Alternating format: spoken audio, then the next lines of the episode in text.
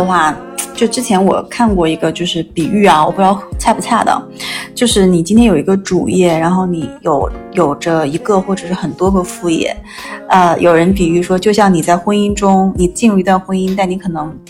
呃，可能婚外还有几个红颜知己，然后呢，其实你的主业会满足你一部分的需求，你的副业能满足你其他对于生活的向往和期待啊。我不知道举这个例子会不会被打，嗯，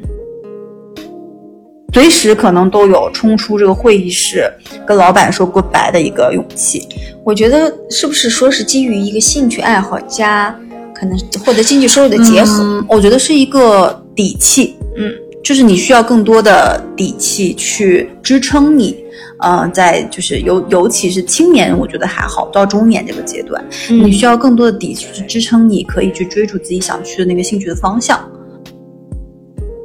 做这事情也也也差不多了，但他的兴趣那个东西还能坚持，在在这个过程中，他从五六年吧，他从来没有间断过，保持他的更新频率，这真的很难。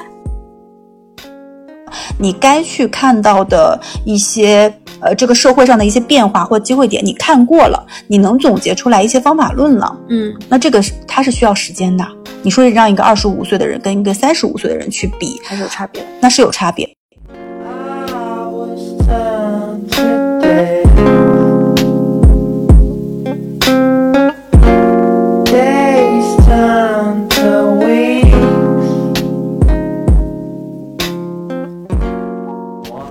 Hello，大家好，欢迎大家回到中年少女坦白局。我是主播大头，我是主播肥脚。肥脚，今天我们聊个什么话题呢？嗯，聊一聊。我那天在想，我们是不是说，因为我们俩在做这个播客嘛，但因为我们俩的主要工作不是播客，所以我们要不要聊一些这个副业的问题？嗯，就是因为。你觉得播客是我们俩的副业？嗯，我觉得在我心里是某种对，是某种副业。嗯，那算吧。但我会觉得播客现在对于我们两个现在来讲，还没有到副业的那个地步，顶多算一个兴趣，就是我们是因为兴趣而去做的。因为副业，我觉得还是要给你带来一些经济收入，或者是一个稳定的一个收入的东西吧？你觉得呢？所以啊，我觉得我们俩开一些话题聊聊这个事情。但我有个建议啊，就是因为。可能听听我们节目的这个听众朋友们有可能在路上或怎么样，我觉得我们先把今天要讲的几个主要的观点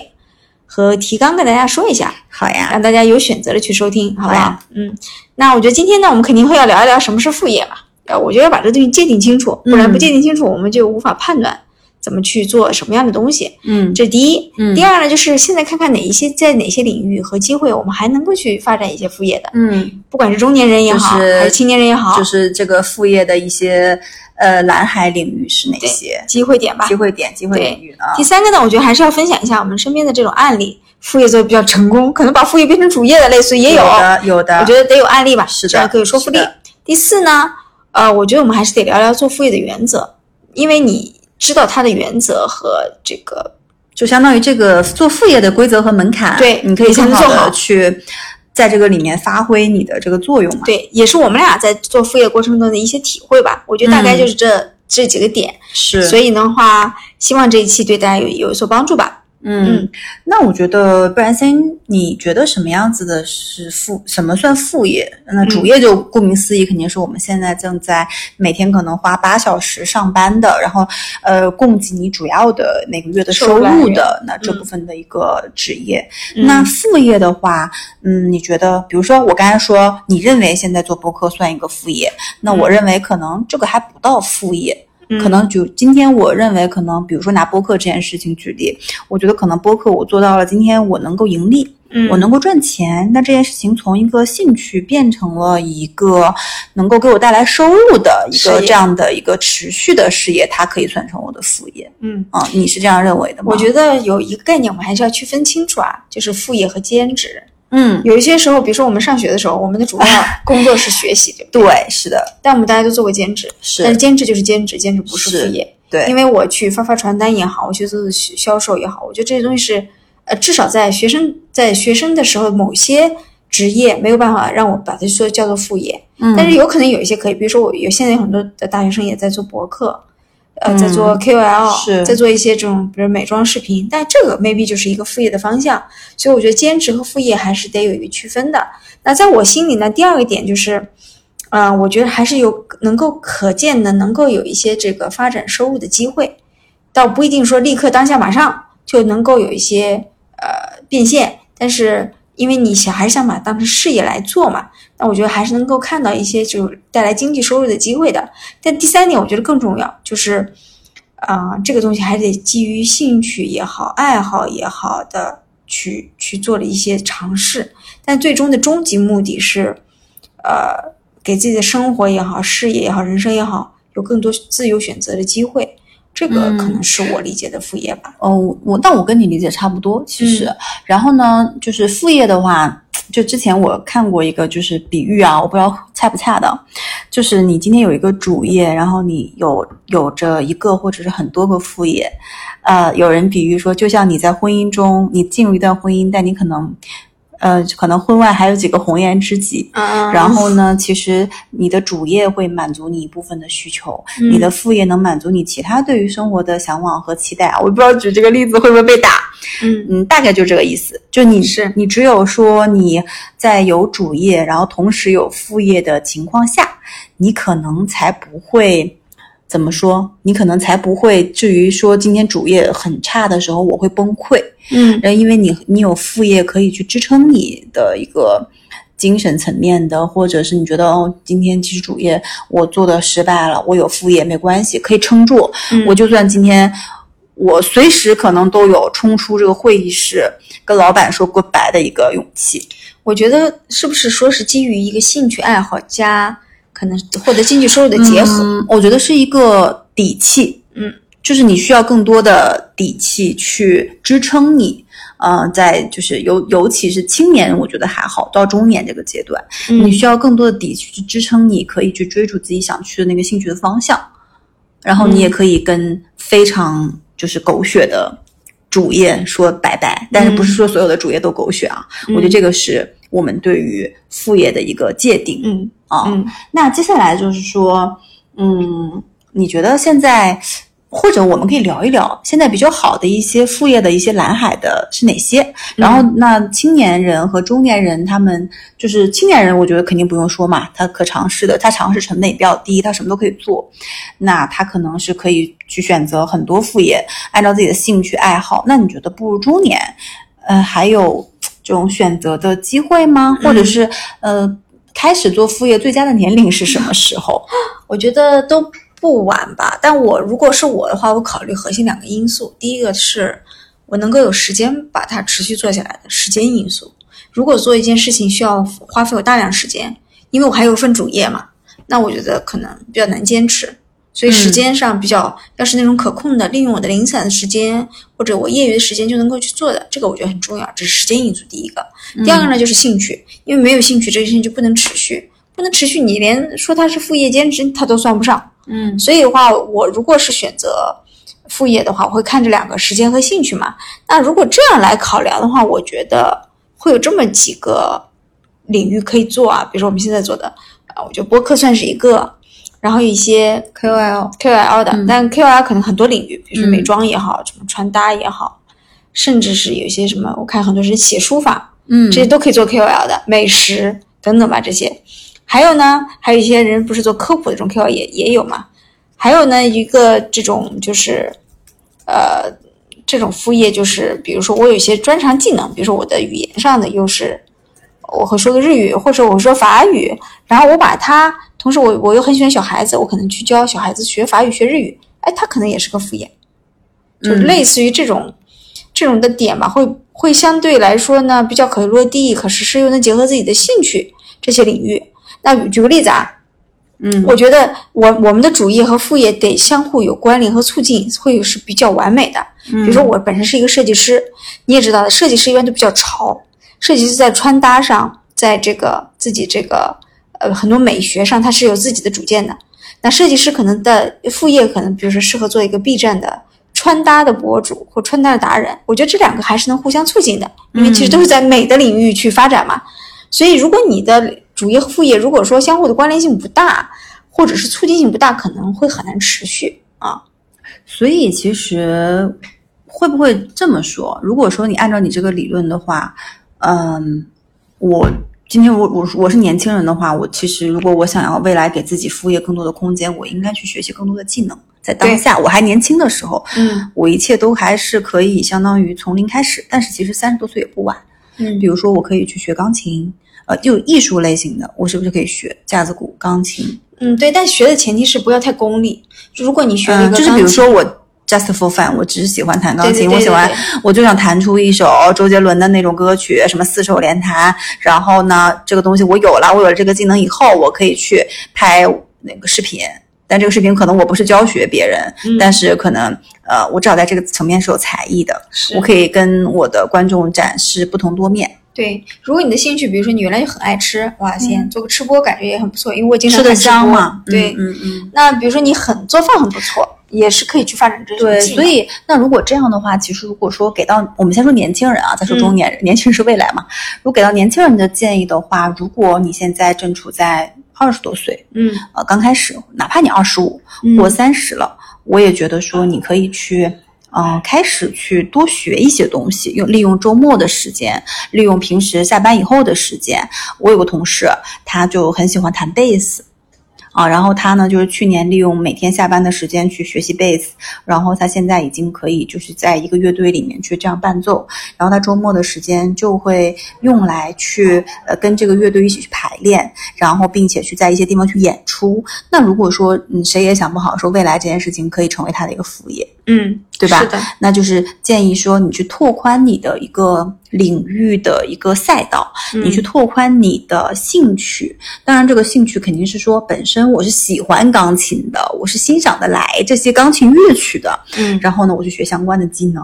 啊、再比如说，很多年轻人喜欢极限运动。嗯喜欢现在不是冲浪啊、滑雪呀，甚至现在不能出去滑呃滑水，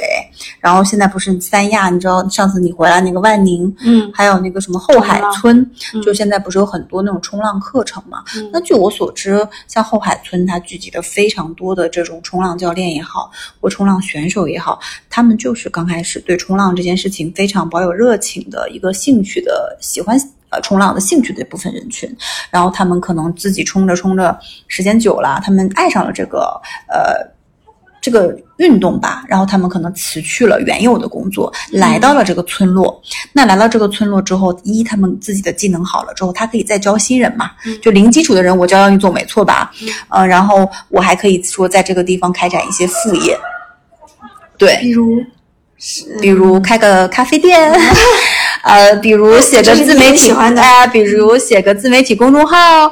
对吧？那就是这是第一点，就是相当于是从你刚才的关联度上面，我们给到年轻人的建议，就是先首先拓，嗯，就根据你的兴趣出发，嗯那去拓宽自己在某一个或某几个兴趣领域的一个垂直的一个纵度跟深度，嗯你去花时间、花金钱、花精力去深度去学习它。那未来你深度去学习的这个领域，有可能会成为你的副业的一个很好的一个开始，对，或者是一个来源。那这是第一块那第二块呢？那也就不得不说说给到年轻人的好的建议。那我觉得肯定你要去，呃，怎么说？follow 或者是跟随现在的社会上最主流的这种什么自媒体啊，自媒体这个行当，你刚刚也有有讲到，像 KOL，还有这些播客，其实这个东西我觉得入行成本没有那么高啊，其实是可以去做的。嗯那我不知道你知不知道，现在有很多大学嗯在大三、大四的时候，他们就会上一些关于互联网的一些课程。嗯然后这课程可能会教你说，哎，你将来如果想做自媒体，应该怎么做？但有可能有一些这种课程是跟一些呃互联网公司，呃，跟一些这种机构去联合去主办的。那他当时举办主主办这个东西的初衷，可能就是为了去。呃，去选拔一些或孵化一些种子选手，比如大学里面今天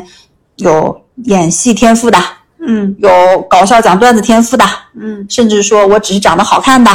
那这种其实那年轻人其实我觉得现在互联网环境特别好啊，然后每个人都有可能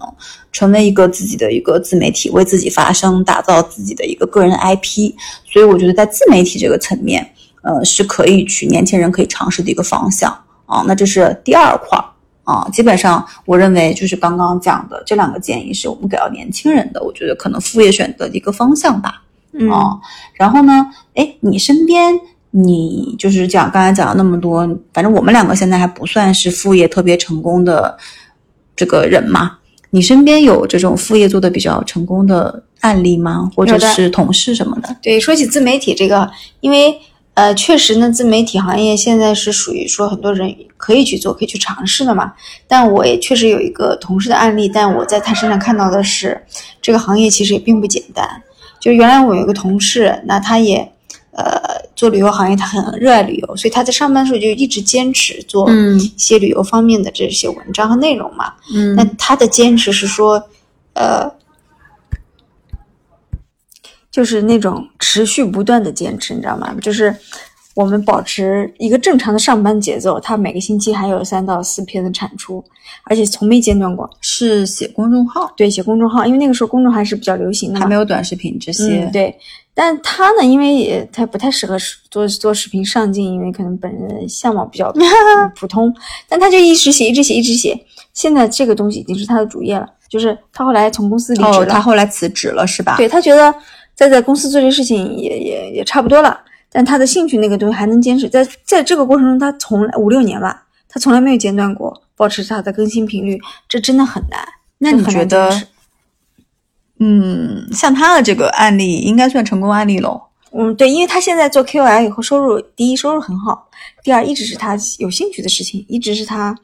很喜欢做的事情。那现在他的副业变成主业，他其实也没有其他什么副业了。对那但是你觉得他这个副业之所以成功的因素是啥呢？嗯，就你能给到呃大家一些，比如说今天嗯同样想去通过写文章，或者是通过主页上，我通过这些，因为它还是有点偏编辑的这种对工作性质，那是不是跟他本身的主业工作或者是他之前的背景也嗯相关呢？跟他的主业其实完全不相关的，完全是他的兴趣加，当然和他的主业有一点相关，跟他这个行业总相哎关吧？跟他行业我理解总是在这个行业里面扩散出来的吧。对，第一呢，他的坚持是他从来没有荒废他的主业，因为当他的副业还没有发展的很成熟的时候，他如果这个时候就荒废了主业，其实这个时候人是没有什么安全感的，嗯。因为相当于 all in 了嘛。嗯。然后你相当于在赌桌上，你把所有的钱都推过去了，但是你等着开盘那一刻你就很焦虑。嗯但是我我在我说的这个 case 呢，从来没有荒废主业，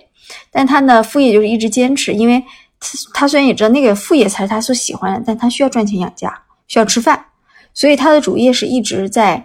呃努力的去做的。那他只是在自己的主业之外给自己找了一一个更多的支点。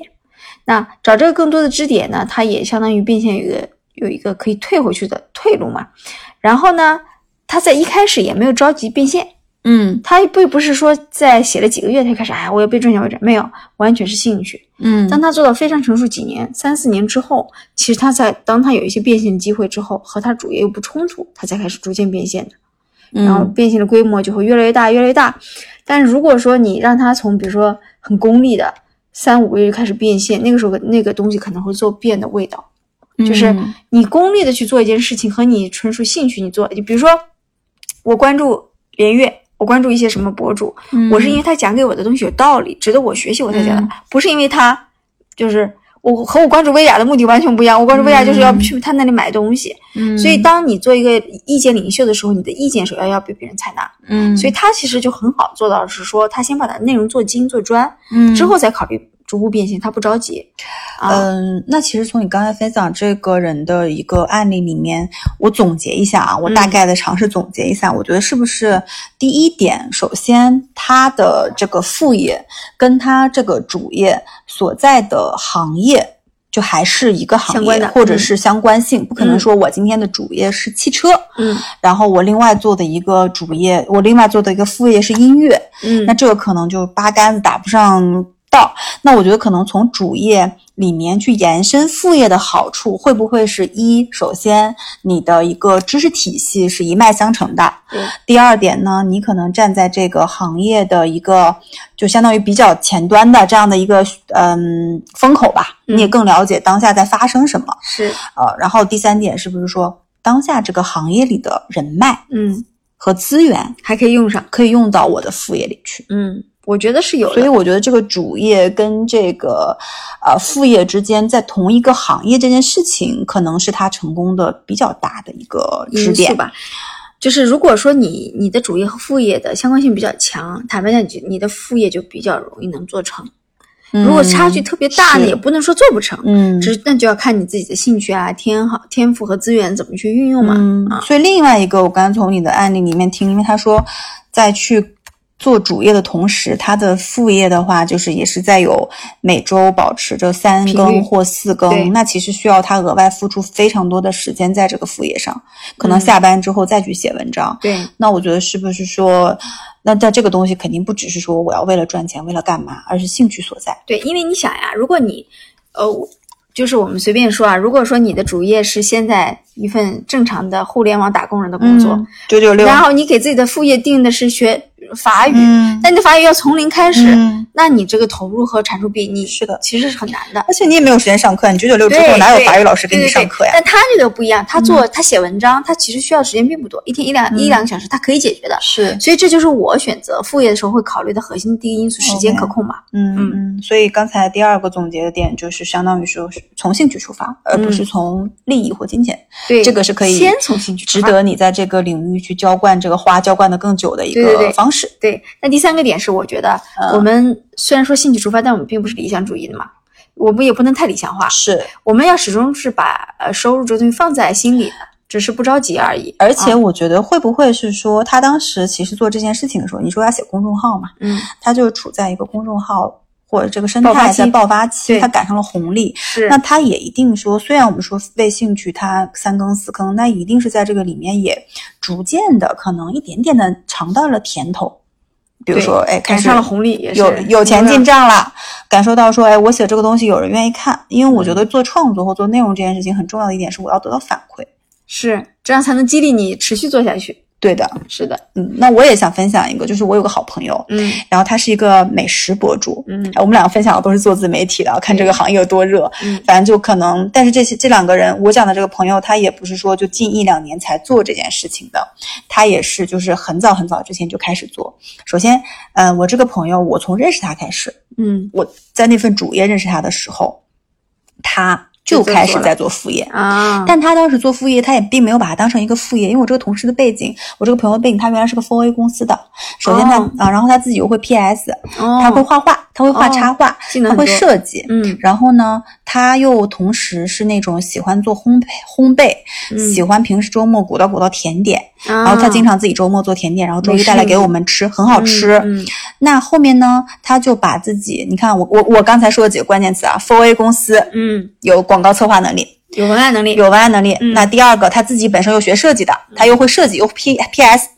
第三个，他又是在美食这个方面自己去亲身去做的，他也知道这个方子、这个这个谱该怎么做。嗯，他把这三者结合到一块儿去了。他刚开始的时候，对，他是画那种美食的那种插画啊，美食食谱的插画。嗯，呃，就是比如说我是如何做这个千层蛋糕的。嗯，然后呢？嗯，也是，他也一样开了公众号，嗯，然后在公众号上面开始去上传他自己的这个美食插画，嗯，刚开始只是这样一个，但那个时候呢，其实也是刚开始做嘛，他更多的是说是个兴趣，他当因为他那个时候刚生完宝宝，嗯，他说我这个想将来就是出一个这个东西，反正我只是为了将来给我的宝宝看，嗯，然后让他知道妈妈做了这个东西，就还挺有爱的一个东西，嗯。后面呢，做着做着，他就开始去，嗯，写一些文章，嗯，因为他平时很喜欢读书，也懂很多人文的东西，哦，所以呢，他就开始去写一些关于人文美食、关于美食背后的一些故事，比如说你今天吃这个。嗯，螃蟹吧，嗯，这个螃蟹它有多少个产区？这个螃蟹生长在我随便歪歪啊，阳澄湖下面的和生长在某某湖下面的有什么差异？它的爪子干净也好，长也好，短也好，从口感上有什么差异？然后古人怎么吃螃蟹？嗯，西方人怎么吃螃蟹？中国人怎么吃螃蟹？嗯，螃蟹有多少种吃法？但它还是围绕着吃的本身去讲它的人文历史跟吃法。然后呢，去写相关的文章，嗯，然后逐渐，其实这个领域其实是我我的理解是比较深度的一个美食的一个领域，嗯。慢慢就火了。不只是探店那种、啊，哎，不是不是，它嗯不是那种小红书上探店或者是吃播这种非常表象，或者是比较容易快速满足某些那个就是视觉上的这种感官上的这种快感的，它还是有深度的，就你还是需要去，呃，怎么说，就是看进去吧。嗯然后现在的话，他其实已经就全职在做这件事情了。嗯，很棒。我们两个例子其实差不多，嗯自媒在自媒体这个领域的例子对，所以他们两个共同的特点，你觉得是什么？我觉得第一呢，还是我们刚才说的几个点啊，就是我觉得我们可以再总结一下，就是嗯第一，主业和副业的关联度还是比较好的，嗯比较强的。第二呢，是延展了自己原来有的技能的，并不是是一生搬硬造呃，的一个对，新技能。就是这个技能还是本身我通过以前的工作、生活积累给我的。对对对，我只是把它挖深了嘛。对第三个呢，他们可能一开始不着急，是先从兴趣入手，然后第、嗯然后慢慢去变现的。嗯我觉得这几个点可能都比较重要，然后是，嗯，也时间的投入也比较可控。嗯嗯嗯所以其实总结下来，我们就觉得说，如果说适合自己的好副业，可能这几个因素不能去缺少吧。时间可控，嗯，结合兴趣，呃，结合技能嗯和以往的经验，然后逐步考虑变现，而嗯不是着急变现，就类似于这种。嗯嗯嗯嗯，是的，嗯嗯。那继续的话，我们去讲一讲，就是如果今天真的有一个副业来临了，嗯就或者是说这个副业，或者是当当前在听我们播客的，呃，这个朋友们也正在做着副业，嗯，你会觉得说这个副业到底到做到什么程度，我要去算好，或者是我做到什么程度，我可以抛，就是怎么说，放弃我的主业，嗯，还是说你给的建议是不要放弃？不会。我觉得每个人，当我到了中年之后啊，我觉得原来我觉得对于金钱、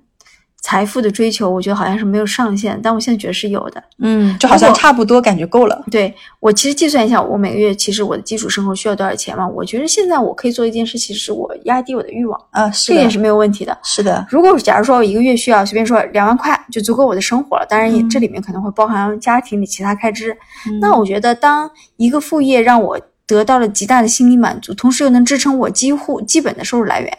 我觉得可以考虑尝试它就是一个比较完美的一个副业对。，但前提还有一个前提，就是因为我已经中年了，我已经有一些基础的资本的原始积累了。嗯，比如我可能房子什么都已经不需要我再担心了，我可能也有一些存款。那哪怕我的副业真的有一天出了问题，我也不担心说我会饿肚子，或者嗯是没有地方住。那我觉得这个时候可以考虑把副业嗯去深度的去挖一挖。嗯当然，也有一种情况是说，呃，很多人觉得说副业还没到那个火候，就是嗯可以再持续几年再看。我觉得时间的长短是因人而异的。嗯嗯至于说你的欲望到哪里，能不能满足到你多少的欲望，多少收入你觉得够，其实也是因人而异的。嗯那当然，那是有的人，我认识的周边的朋友，可能已经买了好几套别墅，他还是觉得不够。他依然觉得不够，嗯但他依然觉得说我要买更多别墅，但我也不知道他为什么。但这个跟人的价值观，我们不能去批判啊。是是但我觉得，其实从你刚才讲的这个方面，我会有有一点，我觉得很重要，就应该讲到我们现在人到中年了，嗯你有一些不管是经验的积累也好，还是资本的积累也好，你觉得可能只要我的欲望是有天花板的，嗯呃，我自己的这个副业我是可以去衡，我我这个东西我是可以找到一个公式，或者是我是可以计算出来我大概要什么样子的生活。但是如果你说今天对于年轻人来讲啊，我们嗯还是说。嗯，如果对于年轻人，我会希望他还是不要盲目的去荒废他的一个主主业业，就一味的觉得说，哦，我今天这个副业，比如说我就想当那个冲浪的那个滑板教练，我一味的理想化，想去辞掉工作，去嗯就举个例，三亚后海那边去当一个滑板教练，辞掉了我现在比如说一个注册会计师这样的工作，那我们是不建议的。嗯为什么呢？呃，首先我们刚才也讲到，年轻人更多的还是说你要先去积累，像我们刚才说你在这个行业里的专业的经验，嗯对以及说我前面讲到的，你是不是你现在想去做的兴趣的这个垂直领域，你已经挖的够深了。嗯你有一些足够的经验和资本，可以支撑你去做这个副业。就那个知识储，你那个知识的储备是不是够了？你的金钱的储备是不是够了？你该去看到的一些呃这个社会上的一些变化或机会点，你看过了，你能总结出来一些方法论了。嗯那这个是它是需要时间的。你说让一个二十五岁的人跟一个三十五岁的人去比，还是有差别的。那是有差别的。对那我们不得不说，那如果是在这种情况下，我我会希望给到的建议是说，嗯，当然我们都理解，现在可能年轻人的就这种压力挺大的，内卷啊，职场啊，大家很想去通过自己喜欢的这样的一个副业，快速的帮自己去实现一个呃更美好的、更理想化的一个生活，嗯，逃离现实中的一些困难对和痛苦。但是我觉得逃离逃离困难和痛苦这个。嗯，可能只是暂时的，但它不是一个最终的解法。最终解法还是你要去清楚的知道自己的优势是什么，并且你可以在二十五岁的时候开始布局你的副业。嗯。哎，你布局个五年，你的人脉也好，你的资源也好，你的经验也好，你积累好了，你可能到三十多岁，你可以去做一个说，像刚才肥教说的，我现在觉得我知道自己想要什么了，我的副业也 re ready 了，那我就放弃我的主业，就再拿刚才我们说，就是他想当一个冲浪教练啊、嗯。这样的一个想法去看的话，因为你想去的后海，它一直都在。嗯它不会随着时间的什么的变化而是而没有，它就那个乌托邦一直都在。但是呢，你的工作也好，你现在的职场上的机会也好，你所累积的这些经验也好，这个东西可能是需要当下你更多的去积累、去学习的。然后未来当你一切都准备好的时候，你可以去那个乌托邦。对，就是副业啊，绝对不是一个让你逃离现实的。对对对，千万不要把它当成一个为了逃避一个东西而去给自己挖了另外一个坑。对，因为你要知道，说你眼前问题不解决，它就会一直存在。你做下一个，嗯当你的副业变成主业的时候，嗯这个问题也一样会出现。是的，是的，是所以我觉得前提还是真的要是把自己的主业先做好。是是，你要相信一个优秀的人在很多领域都是可以优秀的，嗯都是可以发嗯就是斜光的。杠青年，有的斜杠可能不只是写一个，他可能写了 N 个领域。是的，就像我刚刚说前面说那个美食博主一样，他画画也好，他自己的文案能力也好，他的美食制作能力都很棒，嗯，对吧？那这个人他一定是在这些领域，他就是学习能力很强，领悟力很强，且总结能力强。那这个可能就是他的一个优势。那其实刚才我跟那个肥脚前面也讲了，就说，呃，就是要先要做好一个领域，先要做好一个领域，然后呢，从呃这个领域里面，我们先做到优秀，然后做到足够出色再，这样我们才能保证自己在这个领域有足够的时间、金钱和精力，嗯去做下一个领域，或者是在同一个领域开拓，继续学习相关的技能。啊对，是的。还有一点也很重要，就是我们刚刚其实也大概聊到一点，我们再深入的去聊一下，就是你得有你现有的资源和你已经有的能力和技能。去做一些边界的拓展，因为每个人的时间和精力是有限的，尤其我们到中年，你会发现，每天还回家还要顾小孩的什么功课，嗯，可能还要和老公聊聊今天的这个见闻。如果你每还有上有老啊，对，如果你每天回家，天呐，我要从零学一门语言，这非常不现实。那我还是要就是脚踏实地一点。对对对，选一选你相对比较好入门的，你同时又有这个技能，比如说你原来的文字功底比较好，那你可能选择这种文案相关的、媒体相关的。嗯嗯是，但你原来就比如说对于搭配啊、美感这些东西的嗯嗯体感特别好，那你可以嗯选择这种领域相关的，或者你原来就是你小时候就是钢琴十级，那你的音乐可可以很容易捡回来，那或许也是一个也是一个方向。所以的话呢，就是我们得把自己这种身上的一些技能啊，做一些深入的挖掘，不要觉得你自己没有技能，我觉得每个人身上都是有宝藏点可以挖的。对，哪怕就是你的肌肉非常健硕，你也可以讲讲你是怎么练这个肌肉的对，。哪怕你是非常会吃吃货，天呐，以前小时候老这个家长就会说你这个吃货，但嗯，吃货现在哦，吃货现在活得很。好，对呀、是是是，然后我还见过那种美妆博主，很好笑的美妆博主，就是、嗯就是她并不美，对，但是你依然非常想看她的美妆视频，就是啊，因为它画出来比。较有反转，然后比较有热点，觉得很好玩，对，然后比如说她的皮肤上有很多瑕疵，但她就是真实的一个人啊。对，你就是要看有瑕疵的皮肤用某些妆化妆品用出来的效果，哦我觉得那个很棒。对，所以我觉得大家先不要特别怀疑说，哎呀，我怎么办？我就是个普通平庸的人，嗯，嗯，我并没有什么能力或者是本领。我觉得先不要做这种判断，嗯每个人身上一定是有自己的闪光点的。对就，即使你是一个 两百斤的小胖子嗯啊，你今天也可以去告诉大家，嗯，如果说我每天背负这么一个沉重的身体，那我今天想要去健康饮食，我想要去减重，我怎么去做？你可以把它记录下来，这个东西也是可以的。对所以我觉得，因为我会始终觉得未来的社会的包容性会很强，对然后呢，整个社会的嗯多元造也性很多或者是说对于多元价值观的包容性嗯非常强，嗯各种各样的人都是有机会、有可能去。走出来的。嗯哦，是的，是的。所以其实，嗯，我觉得回到赚钱这件事情上，赚钱一定是我们不可以逃避的话题。嗯就你要生活嘛，这个很嗯现实。但因为它是副业，嗯所以你反而做一个副业的时候，不需要特别特别的主要考虑赚钱，那你只需要把等到时机成熟，你去把它变现，是总会去看到那一天的。对，但如果你连一个兴趣都没有，那你只是为了做一个副业而做一个副业，为了一个赚钱的机会而做一个赚钱机会，那我倒觉得啊，不如学学投资和炒股，可能反而嗯更现实，嗯因为你给自己营造一个兴趣是很难坚持的，这个就很致命嘛。嗯嗯嗯，所以这个是你的观点，是觉得说，嗯，做自己想做的事儿，还是从兴趣角度出发，而不是从赚钱的角度出发。是的，赚钱角度出发呢，我可能想炒股票呢，我觉得那个赚钱快。我想买比特币呢，但是我可能不具备投资方面、理财方面这方面的一个技能。对，哦、那刚才那个是就相当于啊、那个肥脚给大家的一个建议。那我给大家的，或者是我认为，呃，在这件事情上，呃，因为我们可能自己是一个现在要开展副业，但未来可能我们还有小孩儿，对吧？那我觉得。或者给到现在年轻人，现在年轻人可能二十五过了十年之后，你现在可能二十五岁的人要考虑十年之后的那个副业是什么，嗯你要为他去做铺设、做准备，也可能你刚刚大学毕业。那我会觉得有一个观点是，用现在的经验去判断未来的一个社会的趋势和未来的一个就业方向，或者是未来的一个副业方向、嗯是不合适的，嗯因为。就像十年前，甚至嗯五年前，我们都不会想到今天 KOL、呃抖音、快手这类型的短视频会这么火。嗯有的人可以靠这个在呃镜头前面吃吃炸薯条，吃什么一个月月赚十几万，这个是你是想不到的。嗯就像当年呃，像我们的父辈，他们六十年代的生人的这些人，他们那个时候价值观就是努力学习，考上大学就会有好工作。但的确，因为那个时候社会是鼓励说学习知识改变命运，考上大学然后就会有好工作。但是到了现在，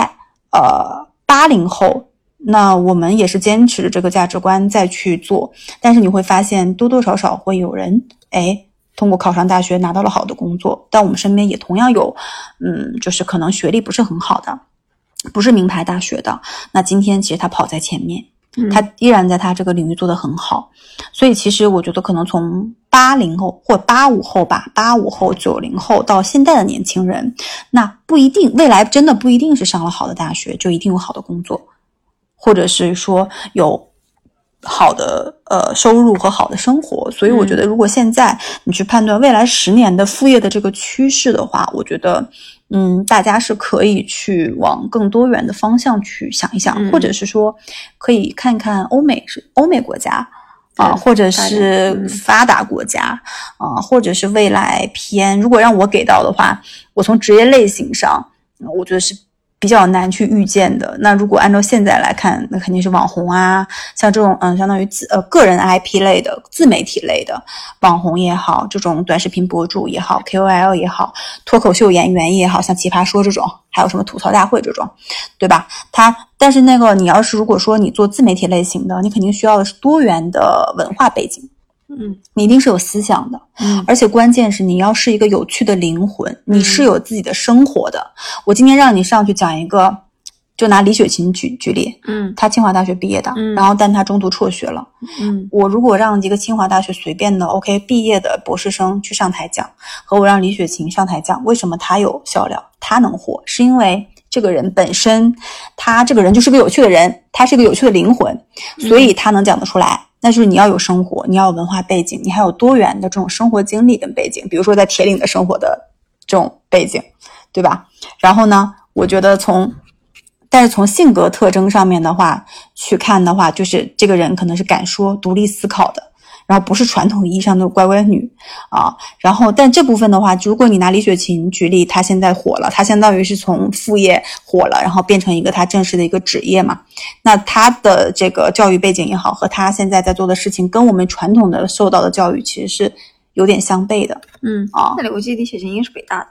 啊，北大还是清华啊，不重要，反正就是她跟吴亦凡说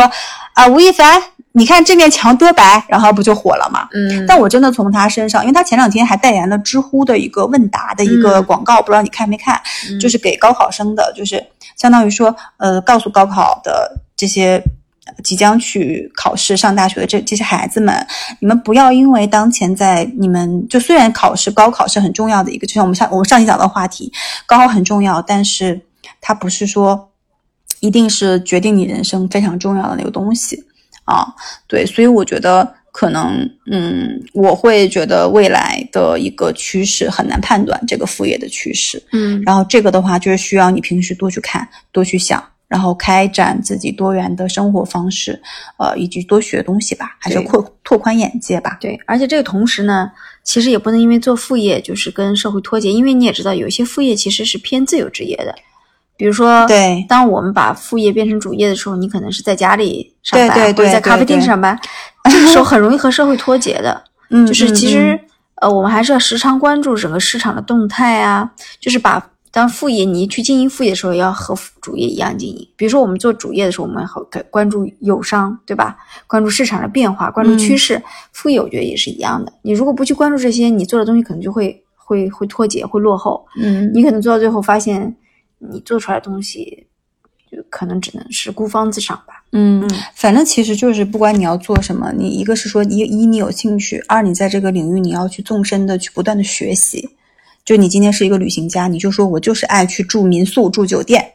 那你也要知道，今天有多少个民宿，多少个酒店，在什么区域？不同的民宿的特点是什么？那这个价格，这个比如说今天浙江安吉的一个这个民宿，它八百块钱的价格值不值？性价比是怎样的？那其实，在这个过程中，你去对比的时候，你说这个性价比，所谓性价比价格合不合适的时候，你就要看外面。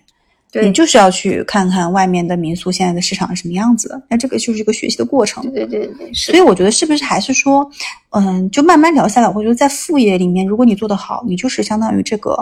也是一个行业吧，嗯，或者是小的领域的一个专家这样的一个概念。是的，就你要做到专家，那其实跟我们做主业，你不觉得是有有有一些相像的吗？对，但坦白讲，虽然我我觉得现在播客可以作为一个主副业的选择，但我其实。